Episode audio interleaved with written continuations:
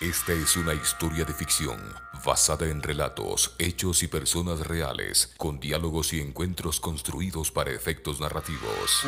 La Prefectura de Pichincha, impulsando la creatividad, conmoviendo la imaginación y rescatando la historia de nuestra provincia, presenta de la campaña Pichincha Bicentenaria.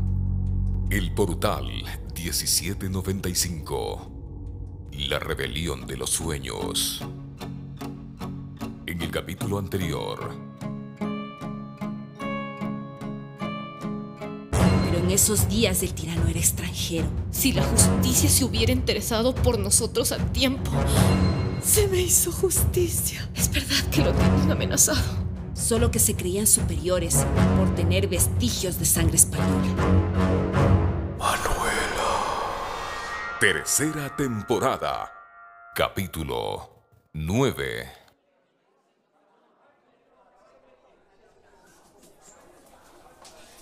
Su señoría, miembros del jurado, les agradezco mucho su presencia en este, al que he llamado Juicio a la Memoria.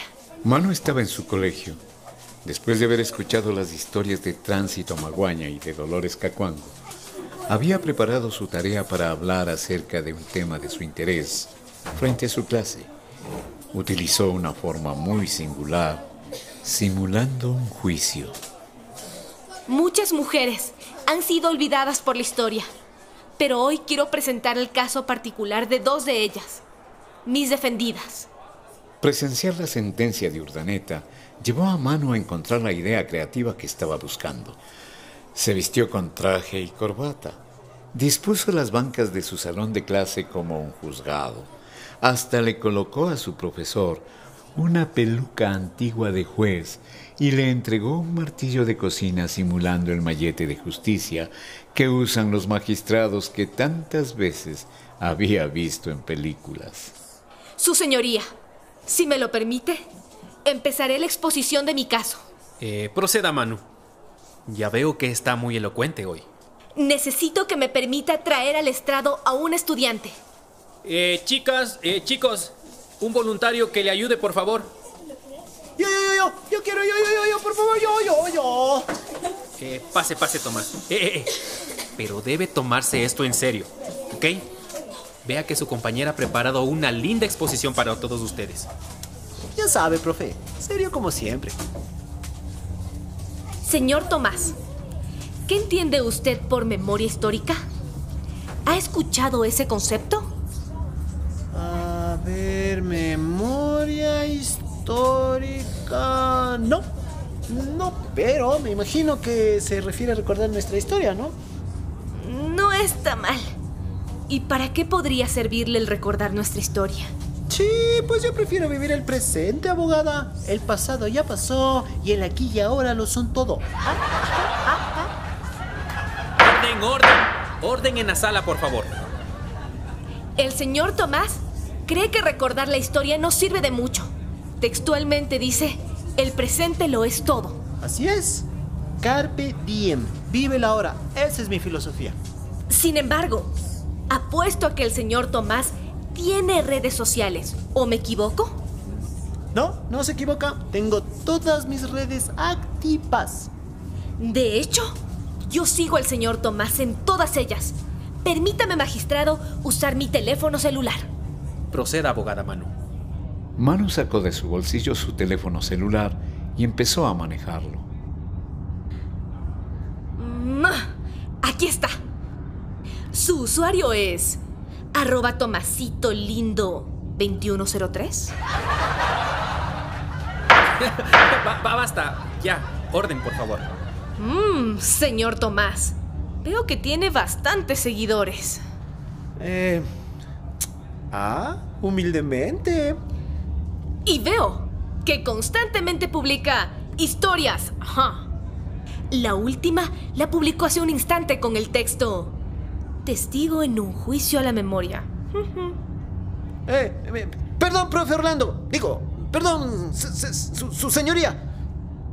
Entonces me pregunto, ¿por qué si el señor Tomás, que dice que solo vive en el presente y que el pasado es poca cosa, constantemente hace y publica historias. ¡Uy! ¡Qué buena abogada esa mano! Ah, este... ah, yo, este... Conteste, señor Tomás. ¿Por qué hace y comparte historias si usted cree que el presente lo es todo? O sea, para, para repasar las cosas que hice tiempo atrás, eh, me recuerda momentos bonitos que ya casi estaban olvidados, mis amigos, los lugares en los que he estado, esas cosas. Sea concreto. ¿Por qué le gusta compartir sus historias? Porque me recuerdan quién soy. Por eso lo hago. Esa es su memoria histórica personal y me alegra que la valore. Pero estoy aquí para tratar de recuperar la memoria histórica de nuestro país, que ha olvidado a muchas mujeres sin las cuales no sería lo que soy. Ya puede volver a su lugar, señor Tomás. Ha sido de gran utilidad. Dolores Cacuango es el nombre de mi primera defendida. Si les pregunto por ella, muy pocos sabrán responderme por la obra de esta extraordinaria mujer. ¿Cacuango? Suena a nombre indígena. Rita, una chica de la clase, comentó interesada. Era indígena, efectivamente. Rita, ¿te consideras indígena? No, soy mestiza. ¿Alguna vez has tenido que dejar de venir a la escuela por tu condición de mestiza? Jamás. ¿Y crees que poder educarte ha servido de algo en tu vida? De mucho. Aprendí a leer y escribir aquí. Me preparo para mi futuro. Rita, imagina una niñita indígena llamada Dolores. Trata de dibujarla en tu mente. Tal vez con poncho, mal alimentada. Una niñita de unos siete años. Rita cerró los ojos y visualizó a una tierna niña. Sintió dolor al tener que imaginarla en esas condiciones. Ahora piensen que, solo por el hecho de haber nacido indígena, esa niña tenía prohibido estudiar y prepararse para un futuro. Háganme el favor e imaginen todos a esa pequeña niña llamada Dolores, dejando de jugar y poniéndose a trabajar desde esos siete añitos, sufriendo humillaciones por parte de sus patrones que se creían sus dueños. Disculpa, ¿de qué año estamos hablando, Manu? 1881. El Ecuador de ese entonces tenía muy pocas consideraciones con nuestros hermanos indígenas o con los afrodescendientes. Imaginen que seamos vendidos y comprados por el hecho de tener la piel de color supuestamente diferente. Manu dio unos pasos por el salón, mirando a sus compañeros y compañeras. Todos quienes estamos aquí nos formamos para ir a la universidad, conseguir una profesión y ganar el sustento que nos permita vivir cómodamente, viajar, comprar un D para un carro, ¿verdad? Los compañeros de Manu asintieron. Estaban atrapados por su disertación. ¿Y si les dijera que desde hoy tendrán que trabajar 12 horas diarias en el campo, sin importar la lluvia o el sol? Y que por ese duro trabajo no tendrán pago, sino solamente su comida. Y no la que a ustedes les guste, sino las sobras. ¿Cómo se sentirían? ¡Wow! ¡Qué loco! Full mal. No lo aceptaría por nada.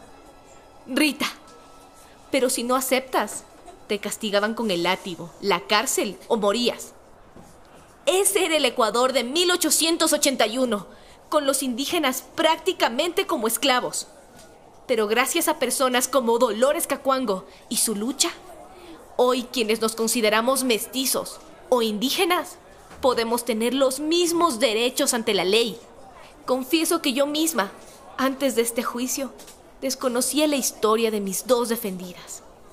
Es precisamente por eso que he propuesto este juicio a la memoria, para que al mirar al pasado podamos aprender de los errores que como sociedad hemos cometido y no repetirlos en el presente. Manu, disculpa, ¿puedo decir algo? Por supuesto, Ángel, adelante. Yo, yo soy indígena.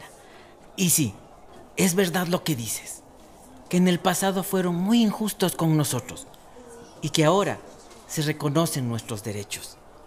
Pero también, hoy, en pleno 2022, en esta misma aula, yo me he sentido discriminado por algunos de ustedes por ser indígena. No sé si las cosas han cambiado realmente.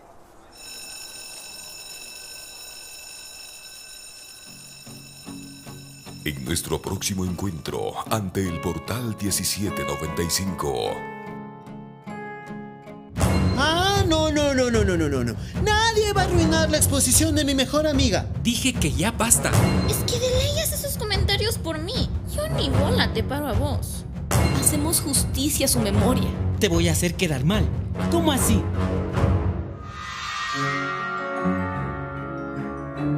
La prefectura de Pichincha, impulsando la creatividad, conmoviendo la imaginación y rescatando la historia de nuestra provincia, presentó el portal 1795, la rebelión de los sueños.